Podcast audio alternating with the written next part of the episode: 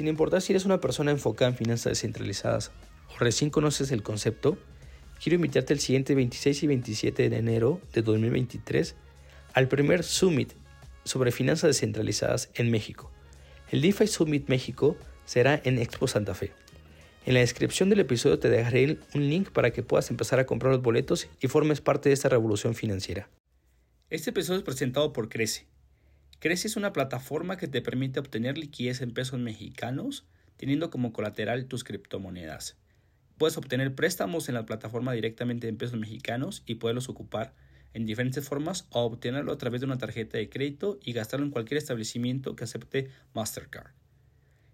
Y bueno, no únicamente por ser el sponsor esta plataforma del podcast lo estamos apoyando, además de que Antonio y Chepo eh, son viejos amigos de la universidad mío. Eh, con mucho cariño estamos apoyando este proyecto porque creemos que hace falta mucho más proyectos en cripto en México y en América Latina en general y deseamos muchísimo éxito a esta plataforma.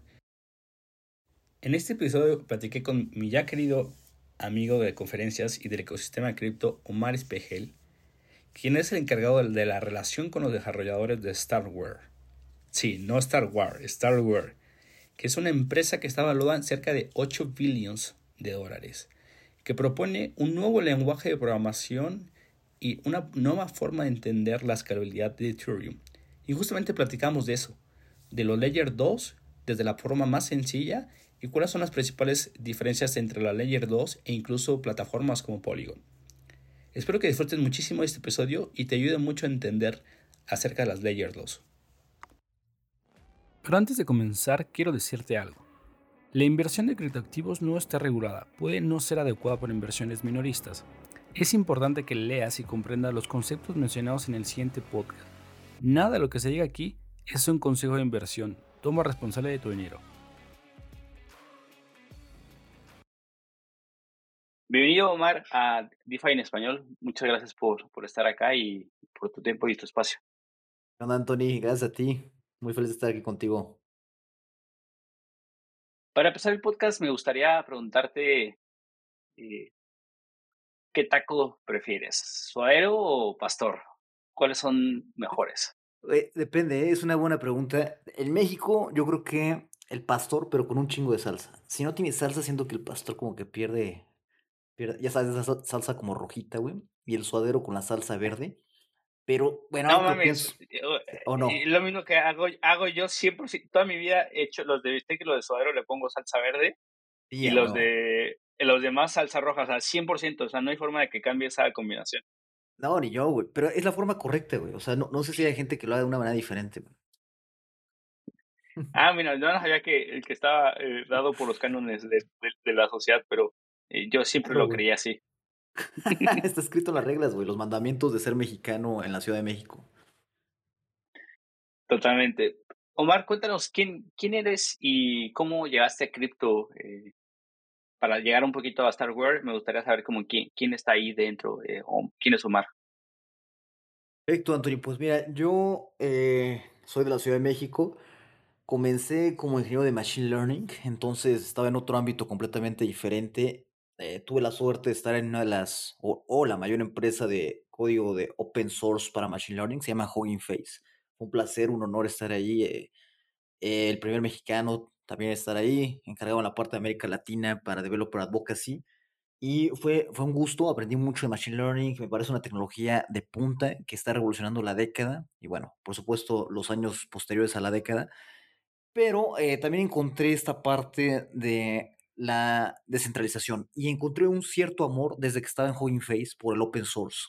El open source es clave para, para el desarrollo de, de la humanidad en general y lo hemos visto desde hace muchos años, pero ahorita estamos en una primavera del open source, estamos en un momento hermoso donde el código es abierto, donde el código se comparte y se puede crear, contribuir y avanzar tu carrera con ello y sin el open source yo no estaría donde estoy. Y me di cuenta que la parte de la descentralización proveía una ayuda muy fuerte para el open source. Por ejemplo, te voy a dar un ejemplo muy interesante. Ahora que ocurrió de Tornado Cash hace poco, con, ¿recuerdas eso, no? De que eh, arrestaron a, un desarrollador y ese pedo. Sí.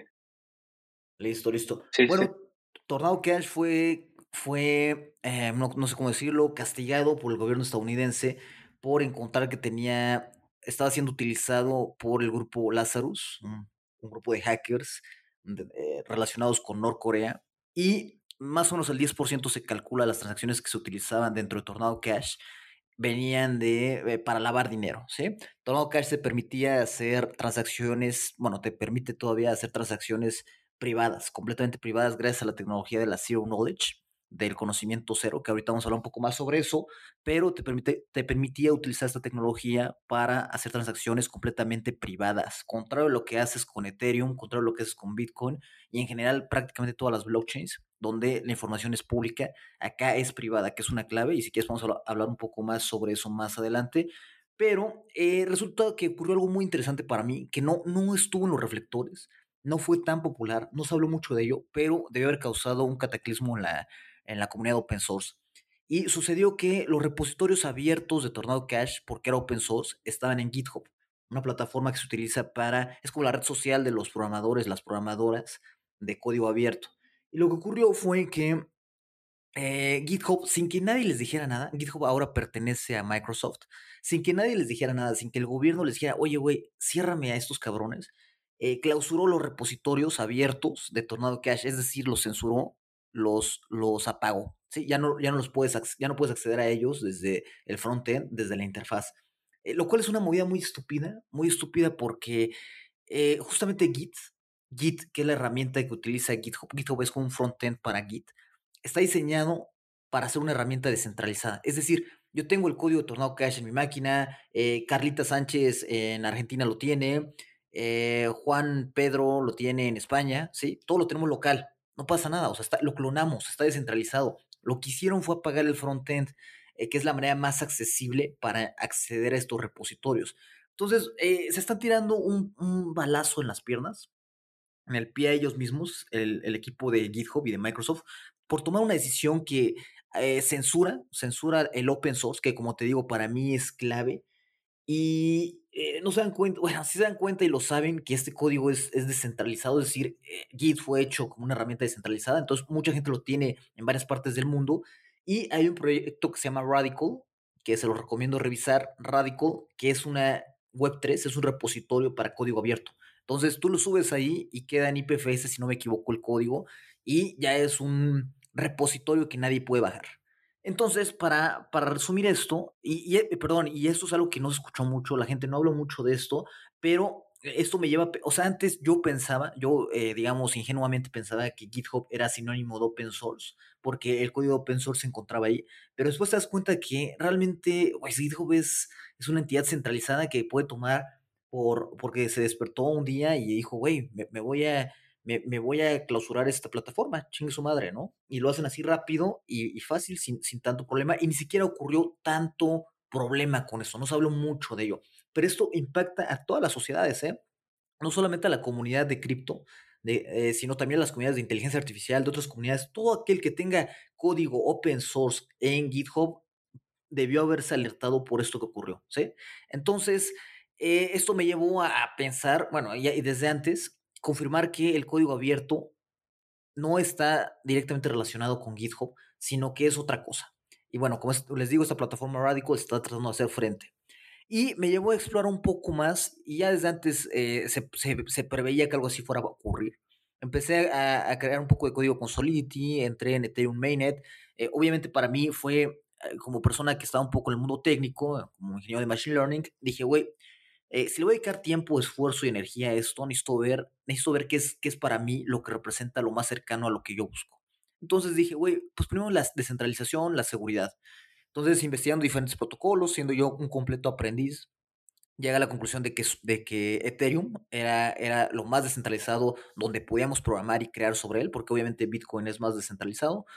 Pero bueno, dije, ok, GitHub, perdón, este, aquí Ethereum es, es la clave, y luego me di cuenta que nos estamos enfrentando al problema de la escalabilidad, es decir, transacciones muy costosas, muy lentas. Y dije, bueno, ok, siguiente paso, ¿no? Ya sabemos que queremos descentralización, ahora, ¿a dónde dedico mi tiempo para crear y que sea sostenible en el futuro? Es decir, que en el futuro me sirva para seguir creando, que me dure y que no sea como, ay, güey, el pinche proyecto se cayó y ya este, perdió el financiamiento y la chingada, ya, sé, ya, ya. Entonces me puse a investigar qué era la tecnología más avanzada y llegué a la conclusión de que Starknet eh, lo proveía por, eh, primero, ser una capa 2, ¿sí? Y no una sidechain. Es decir, estamos manteniendo, y si quieres hablamos un poco más de eso adelante, pero mantenemos el, eh, como el nexo con Ethereum en cuanto a descentralización y seguridad. Obviamente no de manera perfecta, pero lo más cercano posible. Entonces, ahí elimina las sidechains. En ese momento dije, bueno, que quizás este Polygon, quizás Avalanche no son no son lo ideal. Y después, dentro de la Layer 2, ¿Dónde iba a programar. Optimism, Arbitrum, eh, CK-Sync, eh, Loopspring, eh, Starknet.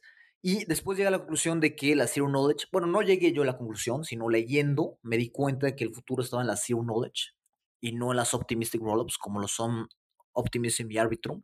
Y entonces acoté más mi rango y llegué a la conclusión de que tenía que ser o Starknet o eh, CK-Sync.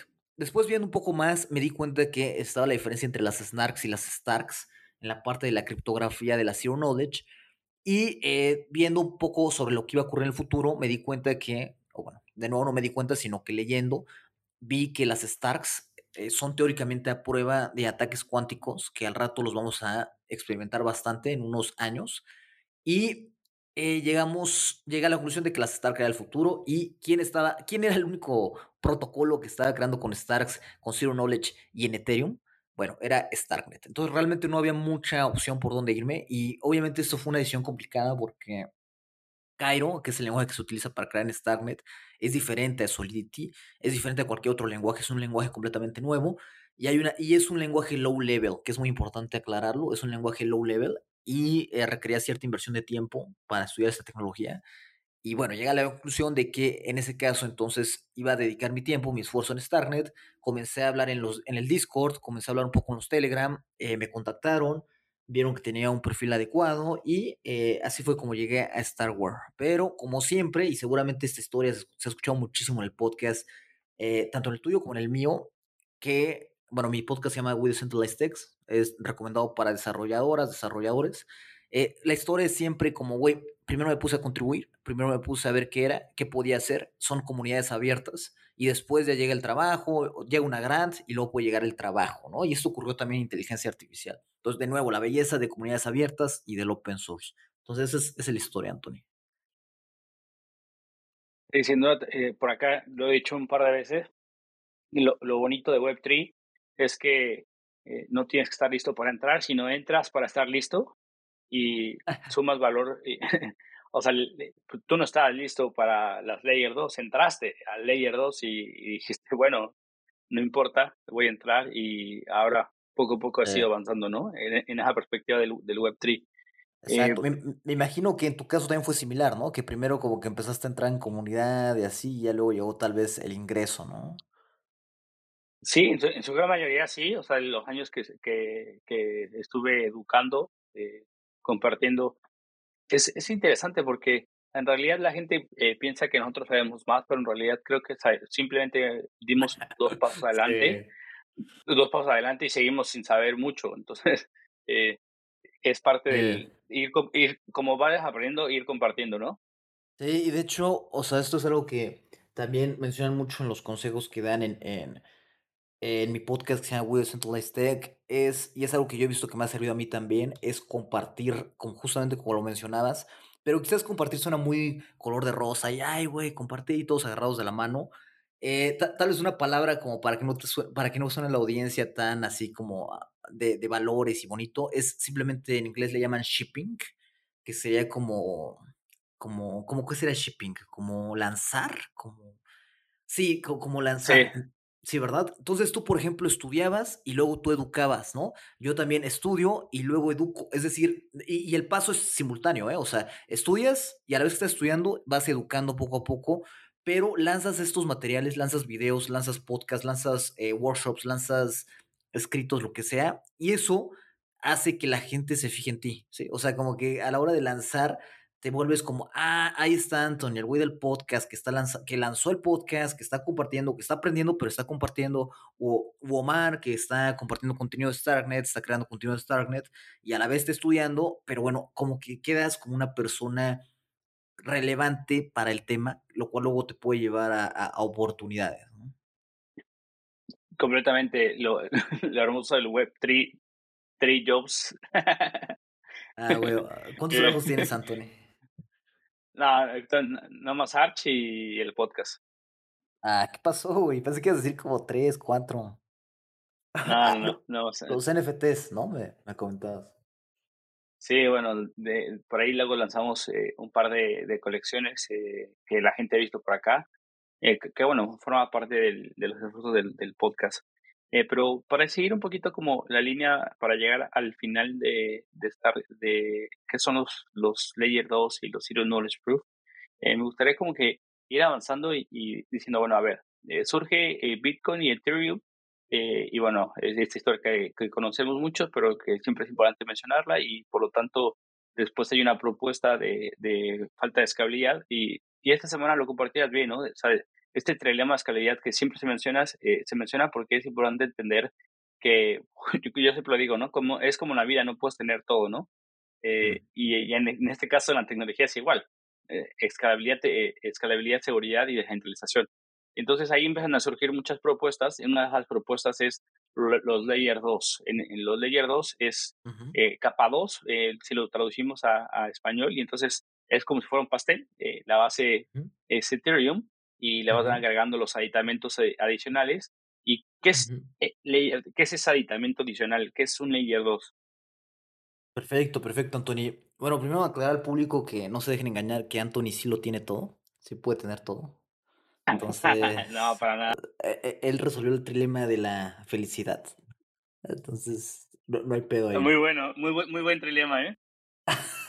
así hay uno que es así, ¿no? Como el triángulo de, de creo que es de dormir, eh, social y trabajar, una cosa así. Bueno, antes no, que, los no, eh. creo que tiene que ver con cuando tienes, eh, cuando tienes eh, tiempo, eh, no tienes dinero y tienes energía. Cuando, cuando eh, tienes eh, dinero, ya no tienes energía y no tienes tiempo. O una cosa así que, que es sobre tiempo, dinero y energía. Pero bueno, sigamos. Anthony tiene los tres.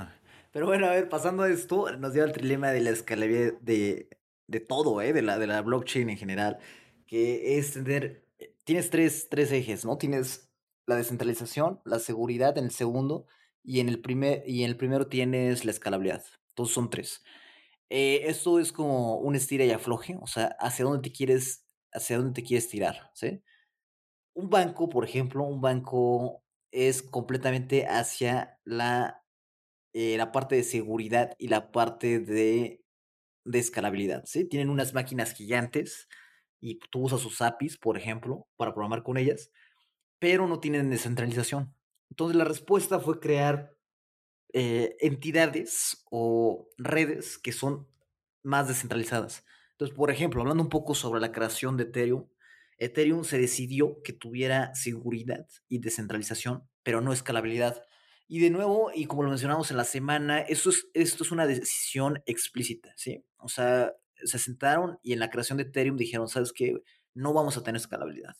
Queremos descentralización y seguridad. ¿sí? Porque eh, aquí, y esto es la clave, vamos a pelear contra la censura, que hablaba hace rato sobre eso. Vamos a pelear sobre, sobre que una entidad o unas cuantas entidades tengan el control y puedan decidir sí o no, con el dedo señalar hacia dónde ir. Entonces, se buscaba crear algo completamente descentralizado, no escalable, ¿sí? Eh, otras, otros proyectos procedieron a elegir de, eh, seguridad y eh, seguridad entre comillas, ¿eh? porque la verdad es que la seguridad está muy, muy ligada a la, a la descentralización, pero bueno, eh, asumamos que eligieron seguridad y escalabilidad. ¿sí? Podemos escuchar un poco sobre, sobre Solana, puede ser que se sacrifica relativamente la descentralización en favor de tener transacciones más económicas y de nuevo, entre comillas, seguras, ¿no? Pero bueno, eh, y eh, otras blockchains decidieron hacer lo mismo. Una de las formas de escalar Ethereum, porque bueno, se llega al punto en el que escalar Ethereum se vuelve clave, o sea, hacer transacciones por con 10 dólares de gas es imposible, entonces se buscaba cómo escalar Ethereum y una de las propuestas fueron las sidechain. Las sidechain vienen de un paper para tratar de escalar, de escalar Bitcoin, de hecho, o sea, y eso fue como en el 2014, se inventó el concepto de la sidechain eh, y fue principalmente con, con Bitcoin. Pero eh, volviendo a la parte de Ethereum, se, se trató también de bueno, se ha tratado, se ha hecho de adoptar la sidechain. El problema de la sidechain es que ellos mismos crean su propio esquema de consenso, su propio esquema de seguridad. Y eh, esto implica que no están utilizando el esquema de seguridad y descentralización de Ethereum, sino que ellos se inventaron algo. Así de simple, ¿eh? o sea, eh, por más complejo que sea esto que inventan, por más lindo que sea y se escuche en papel, no es la descentralización, no es la seguridad de Ethereum. Eso da lo por hecho que, que, que no lo tienen, ¿sí? Y esto nos lleva a un concepto clave que no hemos hablado tú y yo, pero es algo clave que de hecho estaba escuchando una investigación, pueden buscarlo, eh, Anderson Horowitz, A16C, tiene como un equipo de cripto y tienen workshops en YouTube. Cada, cada semana suben uno o dos y esta semana subieron uno sobre los bridges, los puentes. Y este investigador menciona que los puentes son clave y no, no, no nos vamos a pensar todos los días sobre lo que es un puente, pero un puente en Ethereum, y son clave, ¿eh? o sea, yo creo que de hecho, mi, discurso sobre este tema, ya, ya después de escuchar esto, lo ligo más a los, a los puentes. Los puentes es una forma de mandar mensajes, información de dos, de una blockchain a otra, ¿sí? Por ejemplo, cuando ustedes dicen, ay, güey, me voy, voy a desplegar esto, eh, ah, voy a hacer mis tokens en, eh, por ejemplo, Arch, ¿no? Lo otra vez que estábamos hablando, mencionaban que, eh, que los tokens los, los, los pasan por un puente hacia eh, Polygon, ¿no? Entonces se utiliza un puente. Ahí la cuestión, o sea, y luego no nos vamos a preguntar esto, es, bueno, ¿qué, chingados es un puente, sí? el puente, como les decía, es para pasar información, pero ¿quién decide? O sea, este puente pide permiso a alguien para decir, oye, este, ¿esta información es cierta o no? ¿Sí? O sea, visto de una manera muy simple, le pregunta a alguien, ¿esta información es cierta o no? Y obviamente antes existían puentes que solamente dependían de una única entidad, por ejemplo, de Coinbase. Entonces, si llegaban a hackear a Coinbase, chao, el puente se volvía loco y te podía robar todos los recursos que tenías, ¿sí? Se puede hackear todo Polygon y todos los recursos que están en Polygon sí, sí se hackean a las personas suficientes, ¿sí? Entonces, eh, obviamente asumiendo que dentro decidan siempre las personas hacer lo correcto y levantarse por la mañana y decir, oye, güey, sí voy a respetar el puente y no me voy a robar todos los recursos que están en Polygon, ¿sí? Eh, asumiendo que no haya ese tipo de maldad, también pueden ser hackeados. Y ese es el problema, ¿no? Y muchas veces no nos podemos saber, pero hay una lista de hackeos increíble, ¿eh? O sea, esto no es algo raro, no es raro que haya hackeos. Y si se hackea a las personas adecuadas, en el caso de Polygon, si no me equivoco, creo que cinco, cinco personas, cinco entidades tienen el 85% de los, de los tokens eh, stake, o sea, como guardados en, el, en, Polygon y que te permiten tener control del bridge. Entonces, si hackean a las personas suficientes en el momento adecuado, pueden eh, completamente sacar los fondos de Polygon o de otras, de otras entidades sidechain o que están ligadas por un bridge, ¿cierto? Todos los bridge muestran una vulnerabilidad clave, clave, clave, clave en el diseño de, de, de una red, ¿ok? Entonces, esto es algo que no se habla mucho y es algo muy interesante. Entonces, llegando un poco más a, a lo que mencionabas de qué son las L2, la L2 es una alternativa donde el bridge es algorítmico. Sí, el bridge no de... Ah, bueno, ok, ok. De nuevo, cuando hackeas, estás hackeando aquí a personas, ¿cierto? Estás hackeando a personas. Cuando el bridge es algorítmico en el sentido que es un smart contract el que regula todo, se vuelve mucho más seguro, mucho, mucho más seguro y eh, te permite ligar la Layer 2 con la, con la seguridad y la descentralización de Ethereum. De nuevo, cosa que una sidechain no hace, ¿sí? Y pasamos a la Layer 2, donde tenemos dos tipos de Layer 2 principalmente, las Optimistic y las Zero Knowledge. Eh, entonces, eh, bueno, eh, creo que la pregunta se quedaba en qué era una Layer 2 y por qué una Layer 2. Bueno, una Layer 2 es la solución a largo plazo, a mediano, a largo plazo, que, que, se está proponiendo para, para escalar Ethereum. Que de nuevo, siempre hay que acordarnos un poco sobre cuáles son los principios de Ethereum. Bueno, el principio de Ethereum fue ser descentralizado, ¿sí? Eso es número uno. Segundo, si yo estoy haciendo transacciones económicas o si es lo que me están prometiendo, eh, siempre preguntarnos por qué. Es como ahorita me preguntabas, oye, güey, este, tacos de suadero o de pastor. Bueno, si tú vas, y siempre me gusta decir esto, pero si tú vas a una taquería y dices, oye, güey, dame un taco, y el, y el taco resulta, bueno, los tacos normalmente en México cuestan como, imaginemos que un dólar, ¿sí? Eh, y, vas a la taquería y te dicen, mira, güey, es, el precio es de un dólar, eh, y sabes que, que, es una buena taquería y demás, pa, ¿sí? Órale, lo, lo pago pero luego vas a una taquería en la calle y te dicen, oye, no, ¿sabes qué? Yo te lo dejo en 25 centavos de dólar, el taco. Es, güey, o sea, si está tan barato es porque hay algo raro, ¿sí? Eh, ¿Por qué está tan económica la transacción? No es que esté algo raro, sino que me quiero preguntar por qué, ¿sí? ¿Cómo alcanzaron esta escalabilidad en sus tacos para proveerlos tan económicamente, ¿sí? Muchas veces la respuesta va a ser que sacrificaron la descentralización en el caso de las blockchains, ¿sí? Eh, entonces, número dos, como les decía, número uno, eh, siempre recuerden cuáles son los principios de Ethereum. Segundo, preguntarse ¿por qué es que son tan económicos lo que me están prometiendo? ¿Qué se está sacrificando? ¿Qué es lo que se está sacrificando para lograr estas escalabilidad, estas transacciones tan económicas? Y luego, tercero, eh, si están dentro, ligados dentro de la misma Ethereum, por ejemplo, que puede ser como una sidechain, preguntaros entonces el bridge, y este es el puente, ¿quién domina el puente? ¿Y cuántas entidades se tienen que hackear? ¿Cuántas entidades se tienen que hackear para que me jodan? ¿Sí? Y a veces la respuesta te va a dar miedo, ¿sí? Cinco, de, cinco personas basta. Imagínate, ¿no? Eh, con la cantidad de recursos que se están moviendo dentro. Y entonces la Layer 2 es la respuesta a todo esto y decir, vamos a mantener la descentralización, vamos a mantener la seguridad y vamos a proveer escalabilidad gracias a tecnología de punta, ¿sí? Tecnología de punta criptográfica, por ejemplo, puede ser para proveer, eh, eh, para acabar con ese trilema de la escalabilidad, pero manteniendo los tres, las tres puntos de, de, este triángulo. Entonces, eso es, eso es lo que es una L2. Creo que ya acabas de dar un punto interesante y relevante de la escalabilidad, pero también que de paso, o sea, yo más bien no lo vería como excluyente, ¿no? de paso tenemos que buscar escalabilidad siendo seguros, ¿no? O sea, que, es como el, el, camino adecuado. ¿Por qué? Porque estamos hablando de dinero y cuando hablamos de dinero eh, de forma descentralizada, pues hablamos que la gente custodia, custodia de, de, forma propia sus, sus activos y por lo tanto no va a haber alguien que le escriba y quede un ticket o, o, tenga una llamada y le, le pueda devolver eh, dinero. Es decir, que hay riesgo de que la gente que nos escucha pueda perder su dinero. Claro. De hecho, cuando, Empieza, el, cuando, empieza, cuando empieza el podcast, nosotros mencionamos que, que tienen que tomarse con muchísima cautela esto, ¿no? Entonces, eh, por ahí va y me encanta. Eh, hablemos un poquito como, como de las diferencias entre, ok, ya entramos entre la diferencia entre sidechain y layer 2. Ahora entremos en la diferencia entre los layer 2. Mencionabas que cuando empezaste a ver un poco las tecnologías había dos opciones. ¿Cuáles son las dos opciones eh, de layer 2 y, cuáles son las diferencias?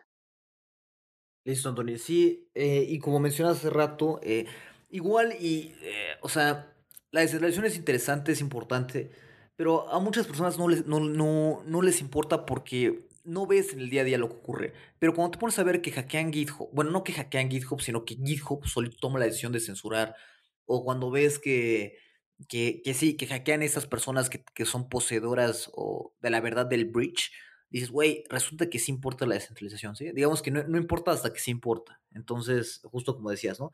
Eh, muchas veces ¿Cuántos no, veces no ha ocurrido que hackean, por ejemplo, los servidores y, y las APIs te las joden, ¿no? Entonces, yo veo mucho operar con, con blockchains descentralizadas como operar con APIs. O sea, es la misma cosa. O sea, si vas a operar con algo centralizado, pues ya, güey, utiliza una API de un banco, es más rápido, es más barato y ya, o sea, eh, digamos que, no sé, siento que, que, que, son muy similares. Pero bueno, me mencionaba, preguntabas ahorita sobre las diferencias de la Layer 2. Sí, la Layer 2 básicamente se pueden categorizar en dos tipos las tipo optimistic y las tipo zero knowledge. Las optimistic, por ejemplo, eh, los dos grandes son Arbitrum y Optimism, que tienen algo, tienen algoritmos muy interesantes, muy innovadores y están basados en ser optimistas. Eh, el algoritmo cotidiano se llama optimistas, el esquema. Y eh, el ser optimistas es porque creen, o sea, como que creen que todas las transacciones que pasan son, está muy, muy, muy cagado la, la, este, su forma de operar, está muy interesante porque es como, confío en que todo lo que me pasan es correcto y luego, este, a menos que alguien me, y hay incentivos para que personas, para que entidades digan, ah, no, eh, para que revisen las transacciones y digan, ah, no, esta está mal, esta fue falsa, te trataron de engañar. Y entonces ya, pum, se procede a algo. Pero es como decir, como, güey, confío en todos hasta que me digan lo contrario, ¿no? esto, lo, esto es lo contrario a la zero knowledge. La zero knowledge es no confío en nadie. No confío en nadie que que de nuevo, ¿no? Me parece que va un poco más con la... Eso es personal, obviamente. Y bueno, justo como decías, un disclaimer ahí al principio es, eh, yo estoy hablando aquí personalmente y no representando a Star Wars ni a ninguna otra entidad, Eh, tampoco es ninguna recomendación de inversión, ¿no? Pero eh, en la parte de... Solo, sí. solo representando a Star Wars. ah, no es lo que es el pinche A los, a los Jedi. A los, Jedi, a, los Jedi o a los Sith. Eh, dentro de Starnet hay unos, o sea, les encanta poner nombres, entonces hay una empresa que es Jedi Swap y luego hay otra que se llama Sith Swap, son competencia, güey. pero, pero bueno, sí, entonces la parte, o sea, algo importante también de Ethereum es este concepto que, que luego no, no, no nos podemos reflexionar sobre él, que se llama trustlessness, que es, en español sería como no confiar en nada, en nadie, ¿sí? Entonces, eh, suena feo, pero la verdad es que así es esto, ¿no? Yo no quiero ser optimista, yo quiero ser alguien que no confíe en nadie, porque para ser optimista se requieren incentivos, ¿no? Y los incentivos humanos, yo estudié economía, de hecho, y luego, te pones a ver teoría de juegos y demás, y con incentivos se puede regular las, las, los, las formas de actuar de los humanos, pero no lo ideal, ¿sí? No lo ideal. Los, en la teoría de juegos, cuando se habla así, ah, es que eso tiene teoría de juegos, lo que se refiere es que hay incentivos de las personas para hacer eh, aquella cosa o aquella otra, ¿sí? De nuevo, en los bridges se depende de la teoría de juegos para incentivar a la gente. Entonces, en las optimism estamos creyendo en todo, siendo optimistas, y hay una teoría de juegos ahí, una, una, este, unos incentivos para que entidades descubran si hay alguna transacción que no debió haber pasado. Por el lado de, de Starknets y de, bueno, de la Zero Knowledge en general, como CK Sync, Star, Starknet, eh, Aztec, Loopspring, si no me equivoco, hay más bien es no creer en nadie, ¿sí? No creer en un alma y no creer en humanos y tratar de evitar esa parte de la teoría de juegos, la teoría de la parte de los incentivos. Entonces, esa es la principal diferencia. Eh, digamos, no, me lo crean a mí, créanle, por ejemplo, a Vitalik, que dice eh, apenas en Seúl 2022, hace un, par de meses, en julio, dijo que, eh, que él creía que de aquí a cinco años hasta 10 años, todos vamos a estar utilizando Zero Knowledge, o sea, la, la capa 2 Zero Knowledge, porque se cree que es la mejor forma de escalar en el futuro y además es la forma, de nuevo, aún más segura de, proceder. No estoy diciendo que Arbitrum o que Optimism sean malos o lo que sea. Eh, de hecho, la forma más fácil hoy en día de escalar, manteniendo la seguridad de Ethereum, como les decía, por ser una Layer 2. Entonces, es un gusto que estén ahí, es un gusto, es un gusto pero se cree que van a transitar poco a poco hacia la Zero Knowledge, como ya lo hicieron Starknet, que es un es el protocolo como, como que inició esto, la parte de la Zero Knowledge. Muchas veces no se, no se sabe esto, pero eh, la Zero Knowledge nacieron en gran parte dentro de Ethereum gracias a Star Wars, que lleva desde más de 2000, desde antes de 2017 operando y creando protocolos con Starks, que bueno, esa es otra diferencia que si quieres ahorita andamos en ellas, pero, eh, pero sí, sí, esta es como la, la, gran diferencia entre las Optimism y las, y las Zero Knowledge, que en resumen es Optimism es creo en ti hasta que me digan lo contrario. En las Zero Knowledge es no creo en ti, de plan. Mira, vamos a poner un ejemplo, ¿no? Por ejemplo, si tú quieres hacer un listing en diferentes protocolos, eh, hay uno que se llama Cleros, que Cleros funciona de la misma forma, ¿no? Eh, que son muchos modelos que, ocupan estos en DAOs, eh, donde yo propongo que en este caso es un listing o, en otros eh, en Ethereum Service, por ejemplo en Solana una vez vi uno, donde digo yo soy Omar SPG o yo soy Anthony Chávez. Si hay alguien que no me refuta, o sea, si yo no fuera eh, Omar, eh, Omar diría, oye, te dan cuatro días para que sea, sea justamente esta audición. Entonces, si Omar se da cuenta que, y no, en este caso sería yo, voy y le digo, oye, este Omar no es perdón, tú, Omar, vienes y me dices, eh, Anthony no es Omar, entonces ya me quitan el, el, mm. el, el, no, el en este caso del Solana. Y en, el caso de Cleros, el, el token, ¿no? Entonces, hay muchos modelos que se replican en, dentro de cripto blockchain que ocupan la misma forma, ¿no? O sea, te vamos a creer hasta que alguien venga y, y compruebe o verifique que, que es, es, es, mentira lo que dices. Y eso es una forma muy, muy ágil de moverte, ¿no? Eh, ¿Por qué? Porque haces que no haya dobles, dobles, validaciones, eh, no haya verificación. O sea, los conceptos de verificación, validación eh, salen fuera del campo y se vuelven una vez que ya están dentro de esa audición. Y por el otro lado, lo, que, lo que tú dices es, confiemos en las computadoras. Confiemos en las computadoras. ¿A qué se refiere en, términos de en qué se va a confiar? O sea, en qué, en qué parte de las computadoras. O sea, en un algoritmo, eh, en, matemáticas, eh, bueno, eh, puede ser redundante. O sea, ¿en qué confías en una computadora? ¿En qué parte? ¿En el algoritmo de Stark? ¿Qué es en lo que depositas la confianza? Que finalmente la confianza nunca va a desaparecer en cripto, ¿no? Solamente se traslada de un lugar a otro. Perfecto, sí, sí, de acuerdo. O sea, este esquema de, de como de que mencionabas ahorita, eh, de, de sí, confiar hasta que me digan lo contrario, eh, pues es, es, es, algo muy útil, ¿sí? Ahora, un problema que muestra eso en el caso de la Layer 2 y la parte de la escalabilidad es que eh, tecnológicamente hablando no se escala de la misma manera que con la Zero Knowledge, con la encriptación Zero Knowledge. Es decir, por ejemplo, eh, entre más transacciones haya en Optimistic Rollups, los costos van creciendo también de manera lineal, ¿sí? Van creciendo los costos entre más transacciones hay. En el caso de la Zero Knowledge, esas transacciones se hacen más económicas, es decir, eh, aumenta el costo porque obviamente estás agrupando más transacciones, pero cada transacción siguiente es más económica que la pasada. Entonces, entre más transacciones haya en Starknet, por ejemplo, más económica va a ser la siguiente, más económica va a ser la siguiente, más económica va a ser la siguiente. En el caso de un Optimistic, el costo sigue siendo el mismo. ¿sí? Entonces, eh, hablando de escalabilidad, la Zero Knowledge por eso también son superiores en parte. Entonces, la primera parte, lo que mencionabas. Segunda parte, preguntas que la parte de... Ah, sí, ¿en qué estamos confiando? Estamos confiando en las matemáticas, en este caso, depende en, qué parte, ¿no? En la parte del bridge estamos confiando en la parte del smart contract. Y, y, pero bueno, ahora, ahora que lo estoy pensando mientras lo hablo, más bien sí, en general estamos, estamos confiando en las matemáticas de la criptografía de las SNARKs o de las STARKs.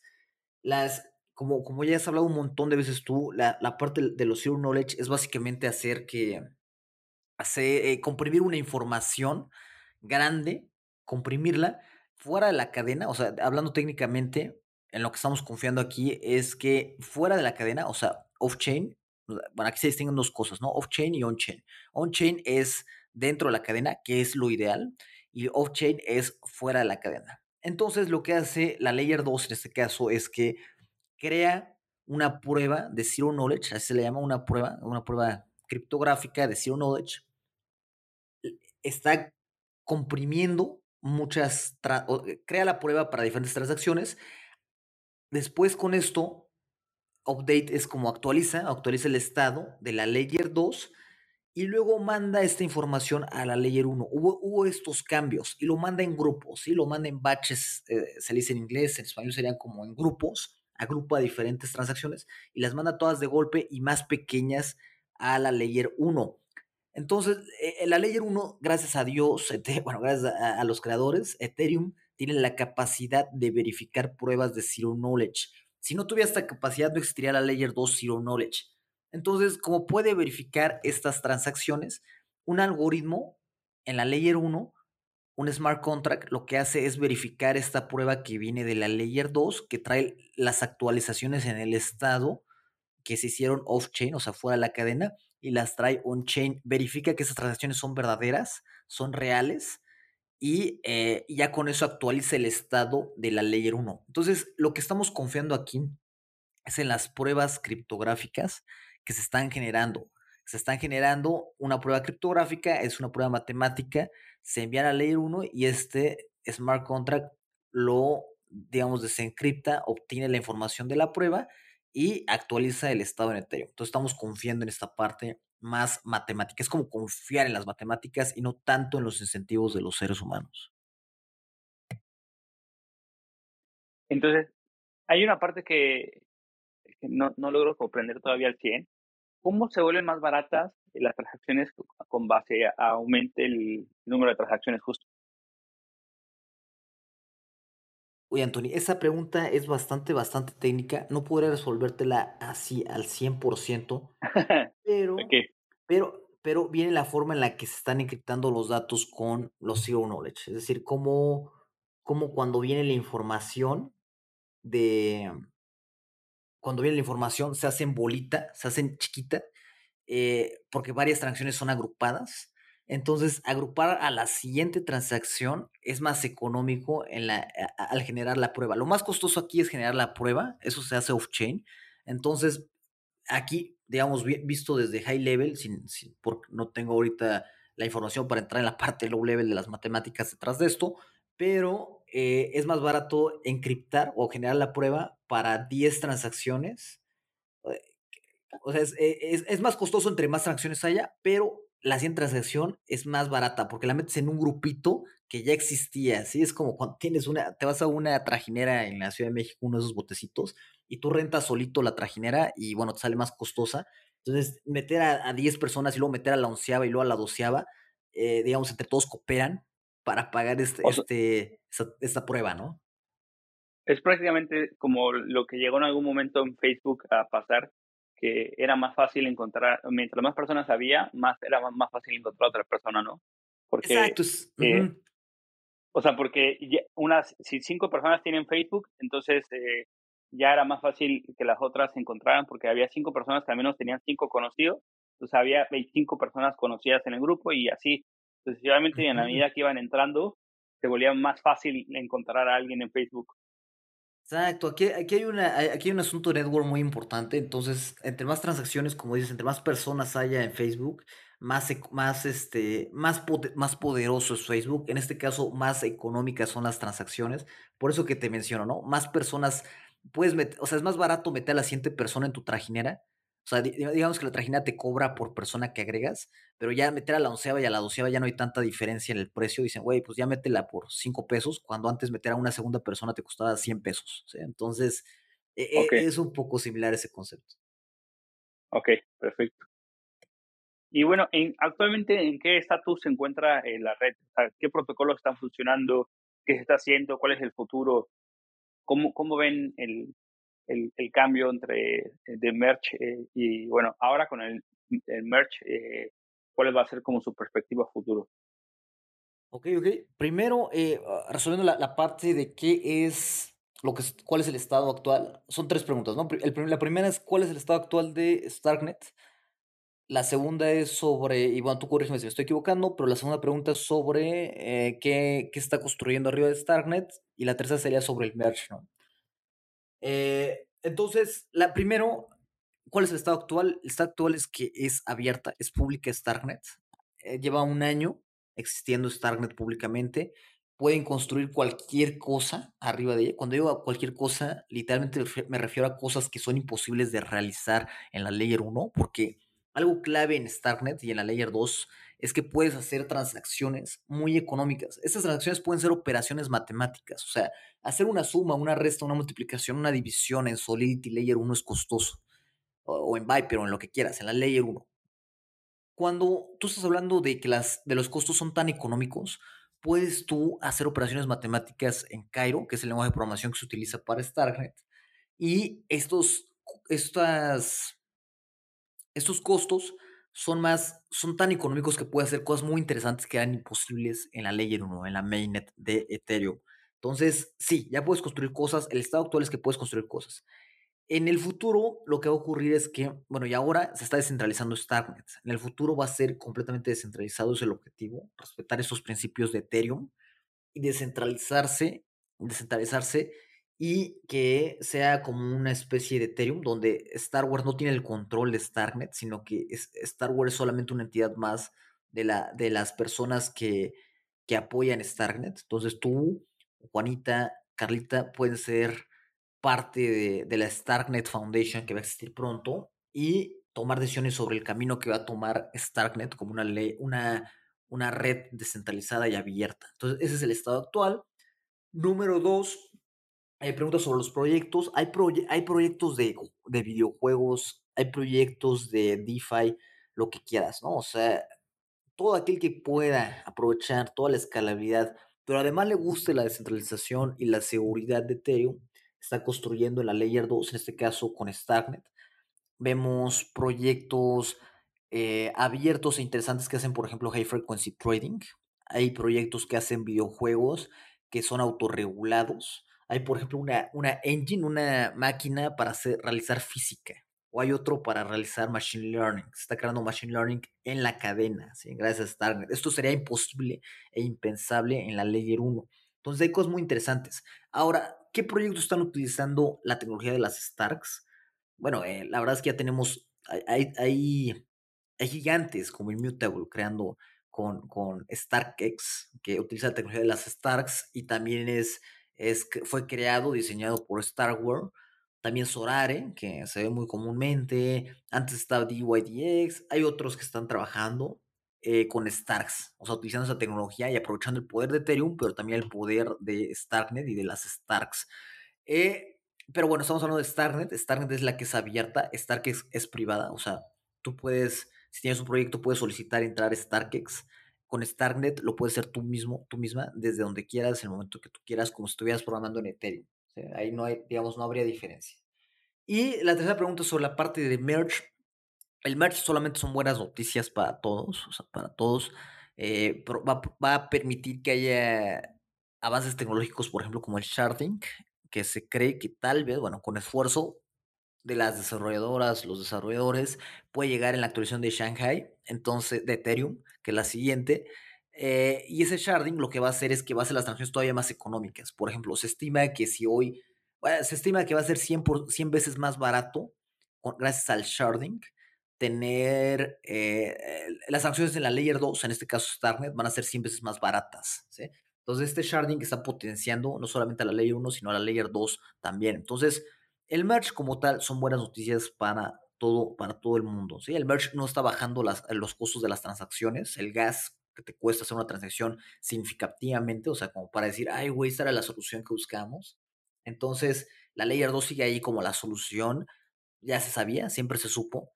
Y eh, bueno, esos avances tecnológicos como el sharding van a permitir que la Layer 2 sea incluso más escalable de lo que, de lo que ya es.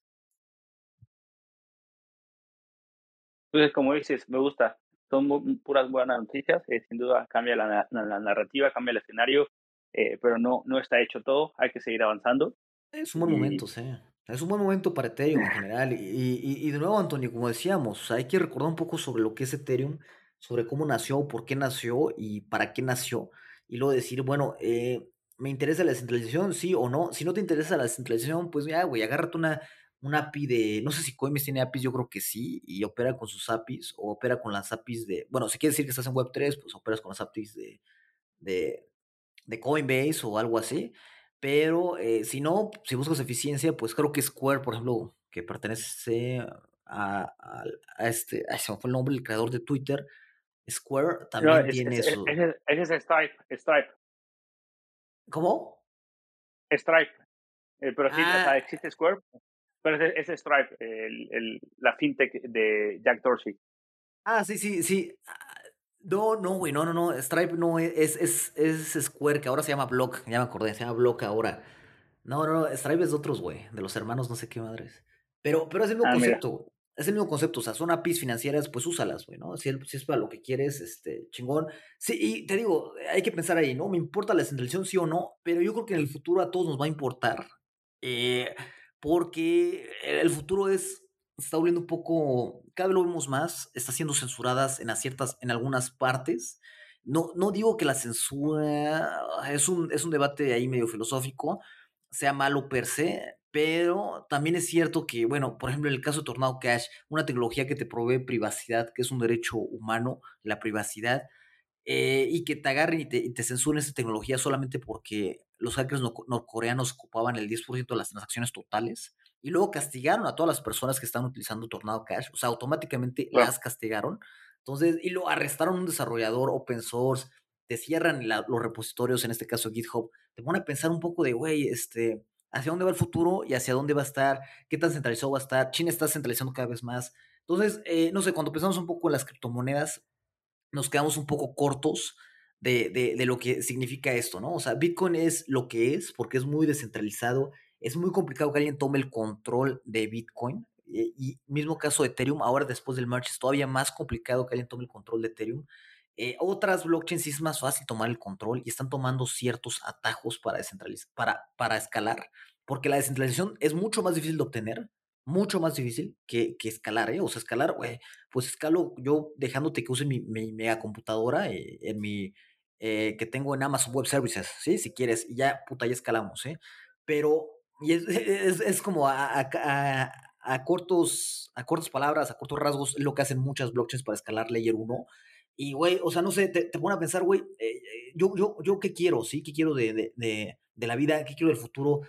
Eh, no sé, sí, y, y, esto que hablabas tú, y siempre lo hablamos cuando conversamos tú y yo, la parte de la Zero Knowledge y la privacidad que van a proveer en el futuro, bueno, ya, ya en el presente ya lo proveen, y en el futuro aún más, también es clave, ¿eh? también es clave, o sea, el hecho de que el ser humano tenga cierta privacidad digital es muy importante, y también que sea escalable lo que hacen, o sea, que no le cueste tantos recursos, pero que sepas que no te lo van a poder robar tan fácilmente, o sea, con, como hackear a cinco personas. Ojo, que hackear a cinco personas, hackear a cinco personas no es la gran mamada, ¿eh? O sea, eso se puede hacer, eh, o sea, muchas veces ha ocurrido y va a seguir ocurriendo, ¿sí? Entonces, aguas ahí, ¿no? Es un poco eso, Antonio. ¿Tú, tú, tú qué opinas sobre eso?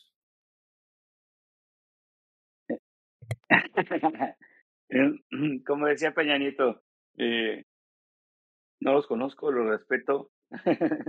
Cuando lo entrevistaron en, en, en, la, en la elección. Pero dice es no, el filósofo, filósofo Peña Nieto. Eh, Peña, Peña Bebé. Pues, es complejo, es complejo, es eh, multifactorial em, y además de que hay incertidumbre, em, hay muchas fuerzas de mercado empujando, ¿no? Pero sin duda es fascinante, fascinante. Claro, las fuerzas de mercado las fuerzas mercado son clave, ¿no? O sea, son, son clave. La, la, eh, se busca los recursos y luego no nos ponemos a pensar sobre esto. Y, y, no digo que eso no me, te digo, estoy hablando personalmente, ¿no? Pero pues obviamente a, a mí, a otras personas también es, es, clave eso. Pero bueno, sí pensar un poco de si existe una, una solución quizás que, te digo, no estoy hablando directamente de Starknet, podría ser otra Layer 2. Eh, pero si, si esta me permite mantener y apoyar el ecosistema de, de, de Ethereum y su descentralización, pues digo, ahí está, ¿no? También. Completamente. Eh, Omar, finalmente, para terminar el episodio, ¿qué idea que tenías antes dejaste de creer? O sea, ¿qué idea que tenías y sostenías ya no la crees más? Del ecosistema cripto, por supuesto. Ah, iba a decir otra cosa. Ah. No, este, Iba a decir que, por ejemplo, que mucha gente cree que Colombia es reggaetón, pero cada vez me doy cuenta que es más, o sea, que la belleza de Colombia está en la salsa.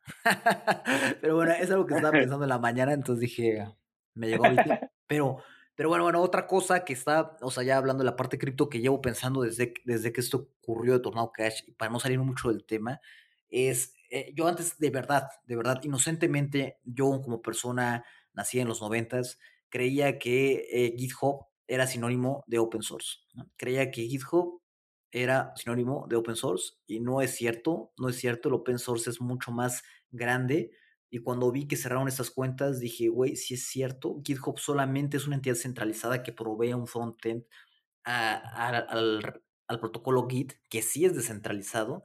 Mismo caso con GitLab, mismo caso con estas otras páginas. Y y esto, esto me, me no, no, me rompió el corazón, pero me, me abrió los ojos a que, güey, pues ya no sé qué tanto quiero yo poner mi código en GitHub. Y me da miedo que la gente no se enteró, me da miedo que no se hable sobre esto. ¿Por qué? O sea, esto hubiera sido, pues no, no la tumba, pero hubiera sido ponerse un buen balazo en el pie para, la, para Microsoft, ¿no? Que al fin y al cabo te das cuenta que Microsoft siempre va a ser Microsoft y siempre va a hacer cosas de Microsoft como esta, pero, pero bueno, o sea, no, no sé, me hubiera gustado que, que se hiciera más popular esto y, ojalá las oyentes, los oyentes se pongan a leer un poco sobre esto que ocurrió. Muy, muy interesante. Entonces, eh, digamos, repitiendo, lo que creía antes es que GitHub era sinónimo de open source. Eh, ya me di cuenta que no. Entonces ahora estoy comenzando también a poner mi, mis repositorios en Radical, que es como una especie de GitHub para, para descentralizado, que es mucho más difícil de tumbar o que te censuren. No tiene el Radical como tal, no tiene el poder de censurarte tu repositorio como si lo tendría GitHub. Entonces, esto es, esto es importante. Eh, Omar, ¿en qué redes sociales te, te, puede seguir la gente? ¿Cómo, cómo puede platicar contigo? Eh, y bueno, eh, mencionaste probablemente el podcast, pero si lo puedes volver a mencionar, de todas formas lo pondremos en la descripción del episodio. Sí, claro, Anthony, es, me pueden encontrar en Twitter principalmente como arroba espejelomar, que es mi apellido y mi nombre todo junto, arroba espejelomar, y el podcast se llama We Decentralized Tech, como estamos descentralizando la tecnología en, en español, pero eh, va a cambiar el nombre de, todavía no estamos 100% seguros, pero va a ser algo como, como hacia afuera, se va a llamar, hacia, hacia afuera, porque justamente buscamos llevar esta información, el conocimiento, hacia las esquinas, hacia los lados, sacarlas un poco del centro, del, centro que muchas veces está en Europa, está en Norteamérica, y eh, muchas veces no nos enteramos, ¿no? Entonces, ese podcast sale salen dos episodios a la semana y es principalmente orientado a desarrolladoras, desarrolladores que quieren crear, no solamente en la Web 3, eh, sino también crear en inteligencia artificial, en computación cuántica y otras tecnologías. Entonces, eh, sí, muchísimas gracias, Anthony, por tenerme y, nada, siempre, como siempre, un placer hablar contigo. Muchas gracias, Omar, eh, por todos los espacios de esta semana, por el, tiempo. Sí, dime. No, no, te iba a preguntar, güey, ¿cuál es tu taco favorito entonces, güey? Suadero, 100%. Suadero, eso es bien chilango, ¿va? Yo, el suadero no lo hacen en otras partes de la República, ¿o sí? No sé, la neta, o sea, yo soy 100% suadero, o sea. Güey, yo, yo estaba en Sonora y no, y no venden suadero, güey. No, no existe ese Es que es difícil el suadero porque hay veces que queda muy grasoso o muy seco. Entonces, llegar al punto medio es súper complejo. Güey, qué, qué, curioso, güey. Pero sí tiene razón. Uy, no, así el suadero. ¿Cuál es tu taquería favorita, güey? Hay unas ahí en. Eh, de esas que pasas en el carro, ¿no? El borrego viudo hace unos tacos de suadero ahí en la Ciudad de México. No, güey, pero, pero, esas, esas son las de la de la peda. Cuando. O sea, yo. Es que el mundo se divide entre que le gusta borrego viudo y no le gusta borrego viudo. Yo ¿Ah, estoy del lado que no le gusta borrego vivo, sí. ¿Por, qué? o sea, perdóname que, me extiende el podcast, pero eso es muy importante. O sea, ¿por qué? Yo no he escuchado esa pinche clasificación, ¿eh? Es como la gente que ama el América y odia el América. Pero, pero ¿por qué no te gusta el pues borrego viudo, güey? Eh, no es buena, o sea, el, servicio es muy bueno. O sea, o sea los borregos viudos tienes un, un taco a, los dos minutos de que los pediste. Pero sí, sí. no, no, no. te parece bueno? Bueno, entonces, ¿cuál es tu mejor suadero, güey? ¿Cuál es el mejor suadero de la Ciudad de México? Uf, hay varios, eh, pues, puestecitos. Eh.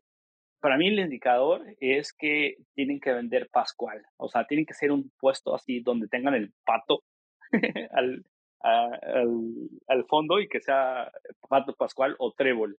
Eh, son, Estamos para gente que, la principal audiencia es de Argentina, pero para ustedes argentinos, que es como si fuera eh, eh, un refresco eh, con muchísimo azúcar, por supuesto, y bueno, ese es un, indicador vital, pero hay varios, hay varios. En el sur de la ciudad, Suadero y Lengua, en, en los Don mm. Pepe.